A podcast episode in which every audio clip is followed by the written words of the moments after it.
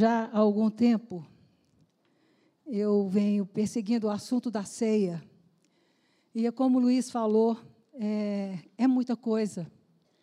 É, o assunto da ceia é um assunto para seminário. Porque quanto mais eu me debruço em cima deste livro, para poder entender o que foi a ceia do Senhor, o que foi a mesa do Senhor, mais coisas brotam. E a gente vê como que a gente é raso no conhecimento, como a gente é raso no, no proceder, né? Às vezes a gente vê como uma coisa religiosa, e é o momento mais sublime, eu acho, da igreja. E em 2013, me parece, o Senhor me trouxe alguma coisa para falar, e depois, é, dois meses atrás, eu continuei, e aí você pensa assim, esgotou. Não, só começa, só começa. E hoje eu queria falar com os irmãos a respeito do Salmo, abre lá comigo, Salmo 80, 79. Salmo 79, 78, 78, versículo 19. É um salmo com 72 versículos.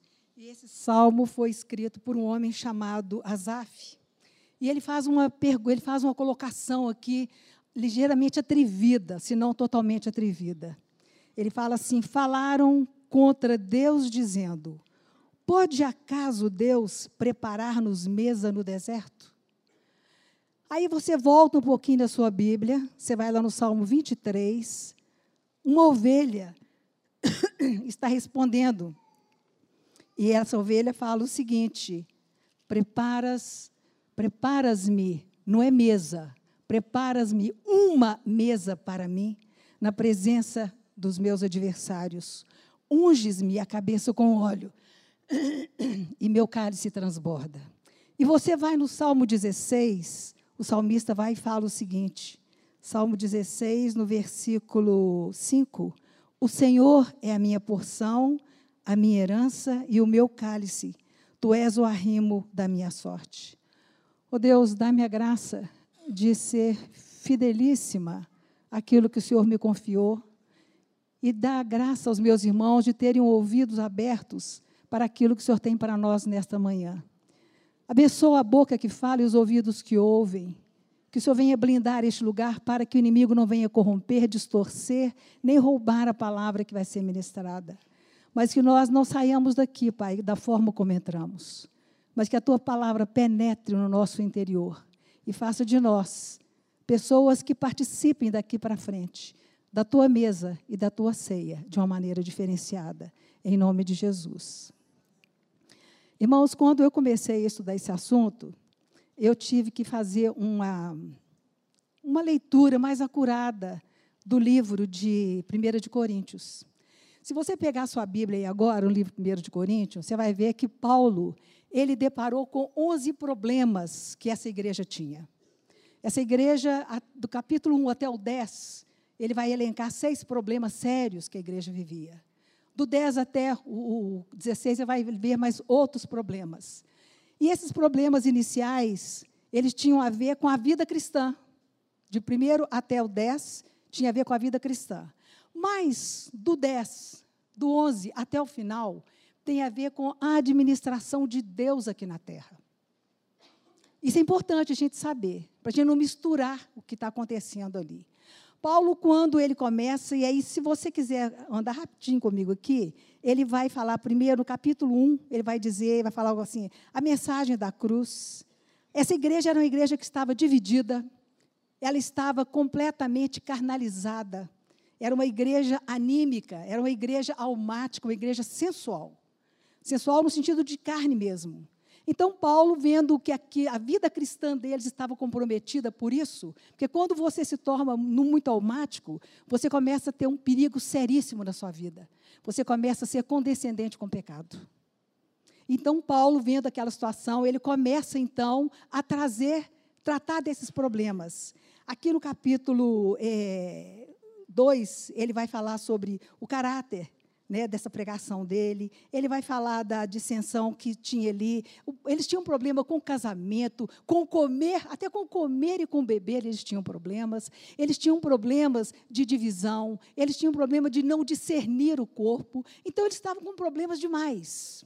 Aí Paulo entra e ele começa, aqui, quando ele começa a falar sobre esse assunto, que ele para aqui no capítulo 10, eu não vou nem falar a respeito da mesa dos demônios, da mesa do Senhor, porque já falei na outra vez. Então, vocês podem recorrer lá e ver o que foi dito. Mas Paulo, ele faz uma diferenciação aqui muito interessante, de nós termos discernimento do que é a mesa do Senhor. Você viu que no começo aqui do Salmo, alguém pergunta, por acaso pode Deus preparar mesa Mesa fala de alguma coisa que vai confrontar o mundo espiritual maligno. Eu não sabia disso. Mas a mesa é um lugar de testemunho, onde você vai confrontar, porque naquela mesa você tem três mensagens importantíssimas.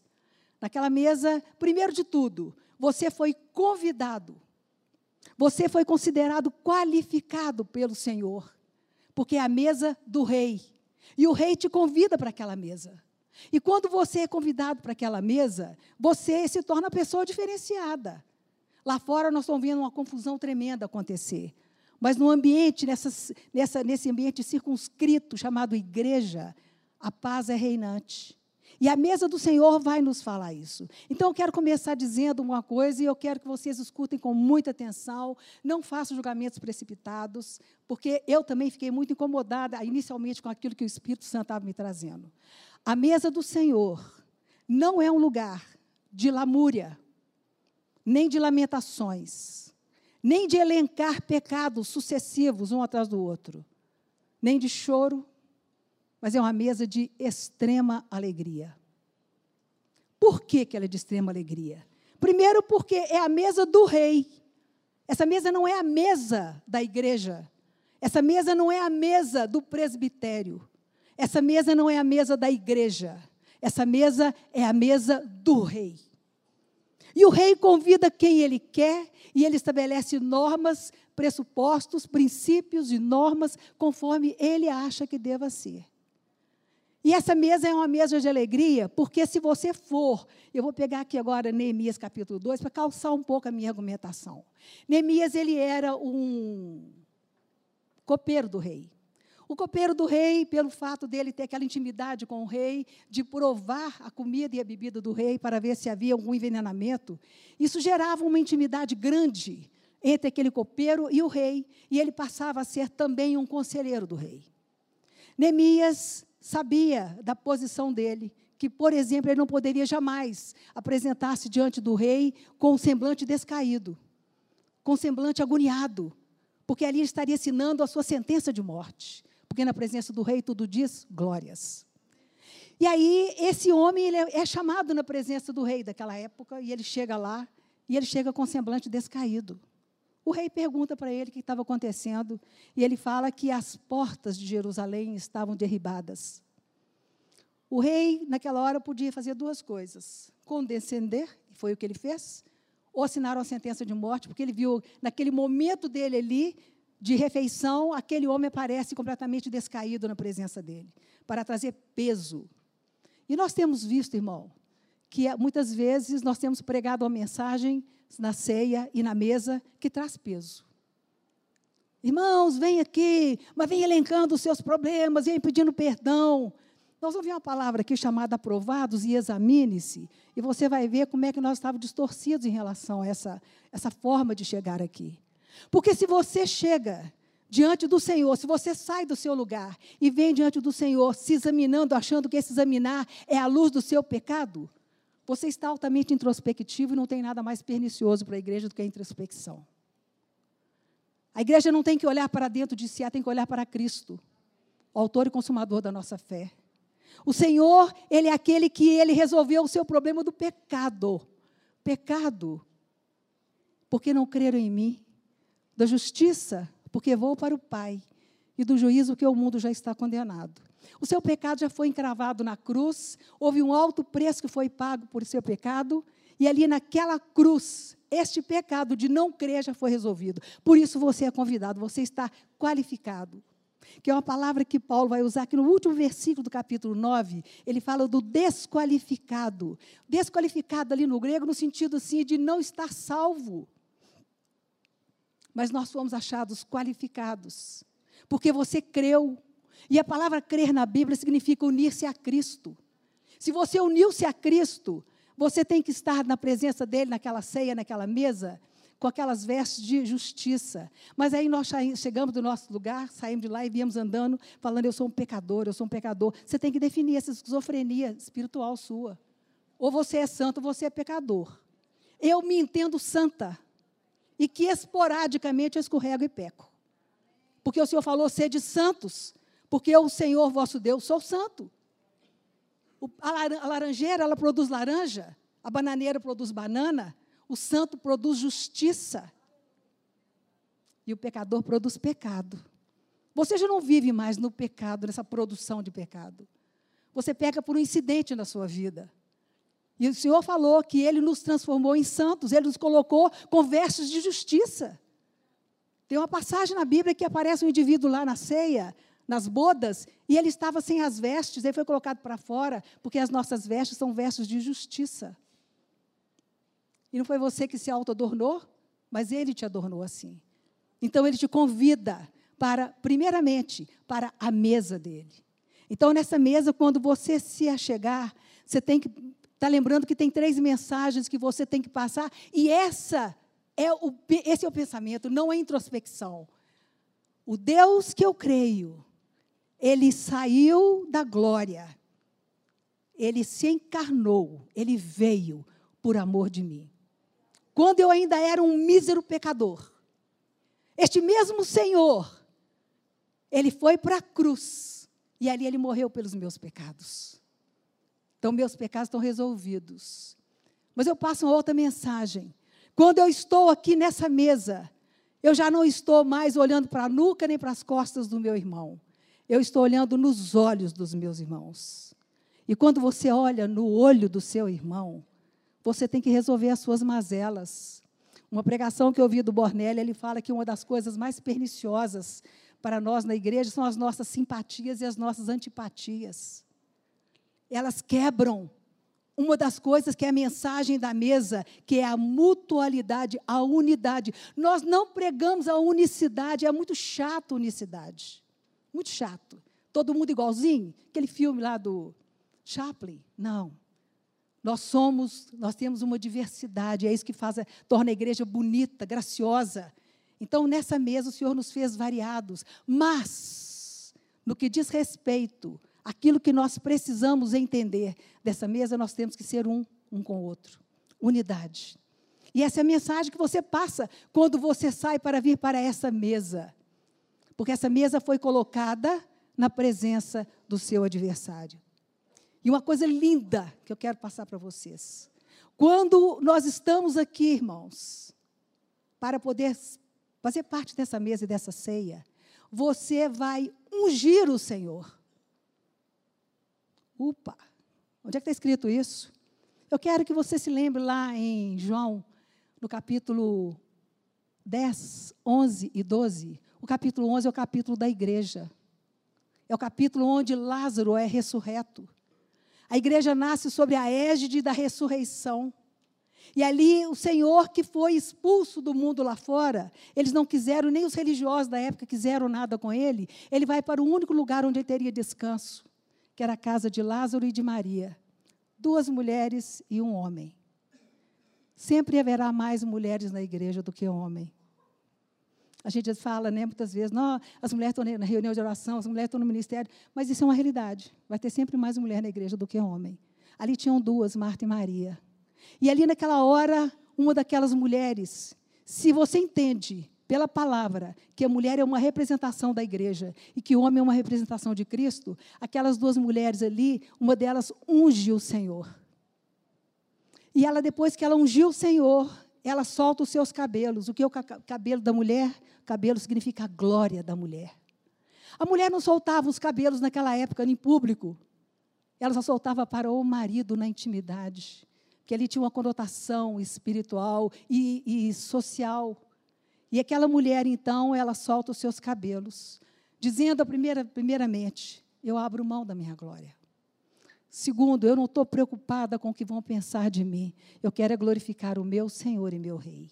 E aí ela, ela enxuga os pés do Senhor com aquele cabelo. Essa mulher ali, gente, ela é uma representação da igreja ungindo o Senhor. E nós aqui neste, nesta manhã, quando nós ceiamos, nós estamos ungindo o nosso Deus. Eu creio que você não vai nunca ver isso em livro nenhum. Agora, o que eu estou falando aqui, você vai questionar o Espírito Santo, tá? Porque para mim isso é uma verdade absoluta e eu não abro mão dela mais. De saber que quando nós estamos aqui, a igreja, nós somos aquelas mulheres que vão ungir e vão servir os pilares que tem que ter a igreja: serviço, testemunho, não é? Então, Lázaro é uma testemunha da ressurreição. Marta e Maria é o testemunho do servir. E a outra de, de ungir o Senhor. Então, a mesa do Senhor, ela vai nos falar dessas grandezas. Aí eu te pergunto, e eu quero que você responda para si mesmo. Você pode vir para essa mesa elencando o pecado? Ah, eu pequei, eu matei, eu falei mal, eu adulterei, eu fiz isso. Se você chegar, você não chega no meio do caminho, porque no meio do caminho você já está caída. Mas sabe o que você vai fazer? Nesse examinar-se, você vai examinar-se à luz do aprovado, porque essas duas palavras elas têm a mesma raiz no grego, no sentido de ser testado, de aprovar e ser aprovado, no sentido de examinar-se, de discernir. Você não vai se discernir pelo pecado nem pelo pecador. Você vai se discernir por aquele que te livrou do pecado. E aquele que te livrou do pecado é ele que te convidou.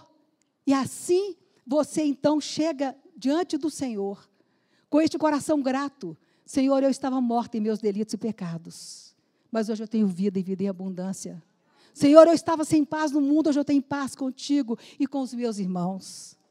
Senhor, eu andava desgarrada como ovelha sem pastor, mas o Senhor é o meu pastor e nada me faltará. E quando você começa a elencar, então, os feitos do Senhor, você não tira os olhos dele. E aí você vem para a mesa do Senhor com propriedade. Você não vai ficar exaltando o pecado nem os seus pecados, porque os seus pecados, assim como o seu pecado foi resolvido na cruz, pecado por não crer nele, não ter se unido a ele, os seus pecados também estão resolvidos ali na cruz. Sabe como? Por um processo chamado santificação. Quando o Senhor ele foi embora, uma das últimas coisas que ele fez, ele soprou sobre os seus discípulos e disse: Recebei o Espírito. Nós temos o Espírito Santo não só atuando sobre nós, mas em nós. Ele é aquele que te dirige dizendo: Este é o caminho, andai por ele. Ele é aquele que te convence da justiça, do juízo, do pecado. É Ele que te revela por iluminação dele. Essa palavra que já foi revelada. Essa palavra já foi revelada. Mas ela precisa da iluminação do Espírito Santo para que nós entendamos. Então, aí ele chega aqui, ele começa a falar dessa mesa, ele, ele elenca aqui tantas coisas da mesa do, dos, dos demônios, porque ele vai usar uma palavra aqui que ela é chave para você entender. Ele fala participantes. A palavra participantes no contexto aqui de 14 até o versículo 33 significa não façam sócios, não sejam associados com os demônios. Não beba o, o líquido dos demônios. Não comam a comida dos demônios. Porque se você está naquela mesa com o rei, você está associada com o rei. E você tem direito, então, porque ele vai te dar esse direito a receber tudo que é dele. Porque a mesa é dele. Mas, de repente, ele, depois que ele termina de falar a esse respeito, ele chega aqui no capítulo 11, que o Luiz tão maravilhosamente nos abriu aqui. Neste capítulo 11, ele fala assim: sede meus imitadores, como eu também sou de Cristo. Parece que Paulo é um cara arrogante, né? Mas esse homem tem testemunho. E ele fala assim, e ele vai começar a falar alguma coisa, ele não entra de cara no assunto da ceia. Eu não entendia porque tinha esse ato, aqui do versículo 11, 1, até o versículo 16, há um hiato. Paulo começa a falar do véu, do cabelo da mulher, do, do, do, de Deus, seu cabeça de Cristo, Cristo do homem, homem da mulher. E agora eu entendo. O Senhor não podia deixar que nós, nós, participássemos da mesa sem saber de uma coisa chamada o encabeçamento de Cristo. E ele vai explicar usando alguns símbolos, que também eram costumes, que era o véu. Então ele fala que Deus é o cabeça de Cristo, Cristo o cabeça do homem, o homem da mulher. E a mulher ela tinha não só os cabelos longos, mas também o véu. O, o cabelo longo porque falava da glória. E o véu porque ela está dizendo assim: eu não tenho cabeça. O meu cabeça é o meu marido. E ela fala, e é curioso, porque depois ele vai dizer aqui que ela faz isso por causa dos anjos. Porque os anjos foram aqueles que um dia colocaram a cabeça do lado de fora da autoridade de Deus. E Satanás, que era o Lúcifer, ele teve então alguns seguidores, né, que todos colharam com ele naquela rebelião e todos colocaram a cabeça para fora da autoridade de Deus. E ali Deus os lançou para fora daquele lugar. A mulher, então, num testemunho, porque o testemunho que Deus tem aqui na terra chama-se igreja. Então a mulher, ela se apresenta, fala assim: Eu não tenho cabeça. A igreja, ela hoje está cheia de muita heresia. Quando eu ia para Brasília, eu ficava muito assustada de ver a quantidade de outdoors que, que se via nas, na frente das igrejas, onde, ti, onde tinha nomes dos pastores, ele e da esposa, Cristo era um coadjuvante. Venha para a campanha de marido, venha para a campanha para você dormir de noite, venha para a campanha disso, campanha daquilo.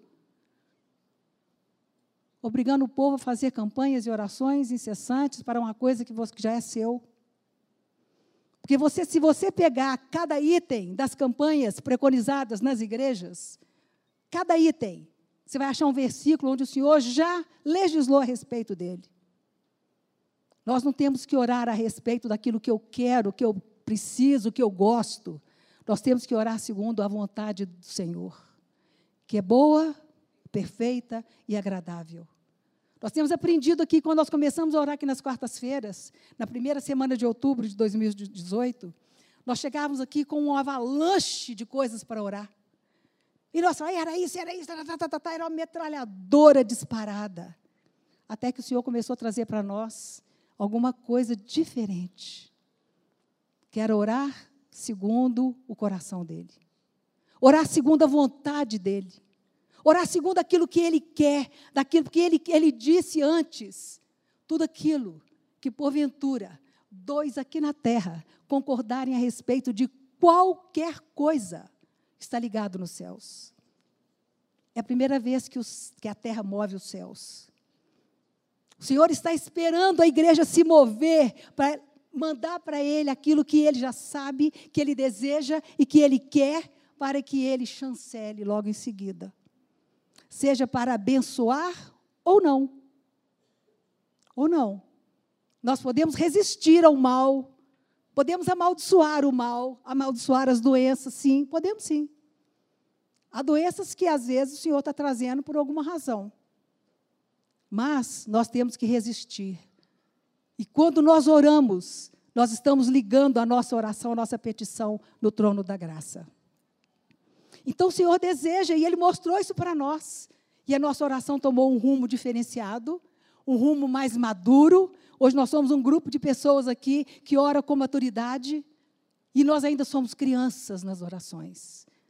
E eu tenho esperança que cada dia a gente vai amadurecendo. E o que é mais maravilhoso é o seguinte: há um grupo que chega sempre na parte da manhã, né, pastor Robert? E esse grupo ora. Aí vem a turma do meio-dia, uma hora, e ele ora. Aí vem a turminha da parte da tarde e ora. Se você estivesse aqui e eu estou aqui, vocês ficariam impressionados de ver a coerência. A oração, ela é única.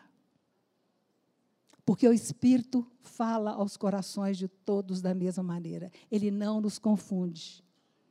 E aqui nós estamos vendo respostas, não é na semana que vem, mas respostas imediatas, né, Andréia? Respostas imediatas de coisas que estavam encalacradas, estavam presas. E Deus se agradou, porque naquela, naquele momento nós ligamos com o Senhor naquela oração que Ele queria fazer. E aí nós então concordamos com Ele E ele concorda. Agora, como é que você sabe que você está orando segundo o coração dele? Isso requer prática. Então, quando você vem para cá, eu acredito, eu acredito. Eu não sou incrédulo, não, sou bem cética. Que você já teve o seu momento lá na sua casa de manhã, no seu lugar secreto, onde o seu pai que te vê em secreto te abençoou. E o seu pai te trouxe revelações. Ele te trouxe moveres, que não é possível ele trazer mover para a turma da manhã, a turma da tarde, a turma do finalzinho da tarde. Não é possível.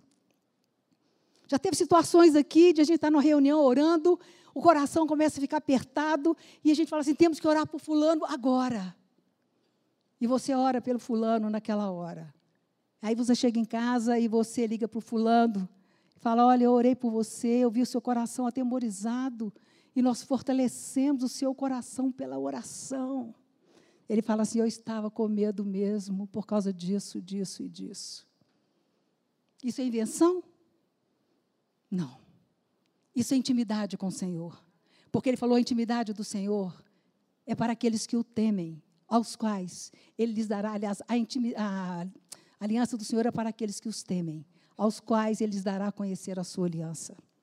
Então, seja íntimo do Senhor, Procure estar neste, quando você vier para essa mesa, lembra que essa mesa é uma mesa de testemunho, na presença dos seus adversários, e ali o Senhor vai te ungir, e você vai ter oportunidade de ungir os pés do Senhor também. Lembra-se quando você estiver participando da ceia, e ele fala que ele se examine-se, você não vai se examinar à altura do pecador, você vai se examinar à altura dos aprovados, que está no mesmo texto e no mesmo contexto. Porque você foi aprovado por causa do Senhor. E quando você estava lá na sua casa, naquele momento secreto, você já discerniu onde é que está o seu problema, os seus pecados, as suas transgressões.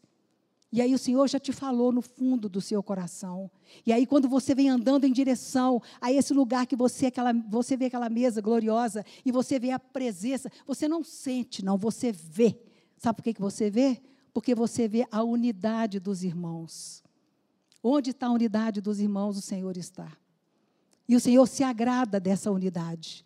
Porque é a outra mensagem que nós passamos é essa, que somos um do Senhor. Então, irmãos, quando você vier, examine-se à luz dessa aprovação que o Senhor te deu um dia na cruz. Ali ele te tirou do império, ele te arrancou do império das trevas e te transportou para o reino do Filho do seu amor. Então, você já não é mais aquele indivíduo que comia comida de porco, não. Você come do manjar do rei. Você está na mesa do rei. E você está ali para ungir o rei e ser por ele ungida. Então eu queria trazer essa parcela, compartilhar com os irmãos é, essas coisas. E oportunamente, você pode ter certeza, se eu voltar aqui, tem um outro aspecto da ceia que ainda tem para falar. Porque não acaba. Não acaba. E a cada vez a gente vai vendo, quando você começa a pegar os quadros, uma das coisas que é muito linda quando você vê aquela palavra inicial que fala na noite em que ele foi traído. Irmãos, naquela noite em que Jesus foi traído, tem 13 quadros de uma beleza que te traz uma maturidade espiritual que você fica impressionada. Mas pega os quatro evangelhos e você vai ver que uns aperfeiçoam e aprofundam mais do que outros. Aqui mesmo, por exemplo, nesse texto aqui, nenhum dos outros evangelistas falaram a respeito da mesa do Senhor com a profundidade que Paulo falou. Não falaram da ceia do Senhor como Paulo falou. Então faça um estudo comparativo. Abra as quatro Bíblias, quatro evangelhos e comece a seguir e venha para você fazer um culto, prestar um culto a Deus, um culto racional. Porque quando nós deixamos de prestar um culto racional, usando da nossa inteligência, daquilo que Deus nos concedeu, nós viramos fanáticos. Todo fanático, ele é irracional. Ele é repetitivo naquilo que ele foi incrustado na mente dele, mas o Senhor falou que ele imprimiria a sua palavra em nossas mentes e eles as inscreveria em nossos corações. Nós temos a palavra do Senhor impressa. Então, confere aquilo que está no seu coração com aquilo que você está lendo. E você vai ver que você nunca mais vai participar da, da ceia e nem da mesa da mesma maneira. E lembra-se disso. Para você estar qualificado, não basta você estar salvo, não. Você precisa exercitar aquilo que o Senhor falou que a ceia é o lugar. A mutualidade entre os irmãos, que é a unidade. Você tem que proclamar que ele veio, ele saiu da sua glória, ele não deixou a divindade, que ele não pode deixar aquilo que ele é. Ele abre mão da sua glória. Então, isso é um anúncio que você vai fazer, por isso a ceia é proclamatória. Você vai anunciar que ele veio. Você vai anunciar que ele, que ele, ele tomou a forma humana, que ele se encarnou. E você vai anunciar que ele vai voltar, voltou, está sentado à destra da majestade, e um dia ele vai voltar para te buscar. Então, isso enche o seu coração, isso enche a nossa boca de riso, porque você não está ali olhando para pecado, para sua miséria. Então, eu queria compartilhar com os irmãos essa palavra que o Senhor me tem trazido, e eu espero que ela edifique a vida de vocês, assim como ela edificou a minha nesses dias, e tem me sustentado a respeito da ceia do Senhor e da mesa do Senhor. Amém?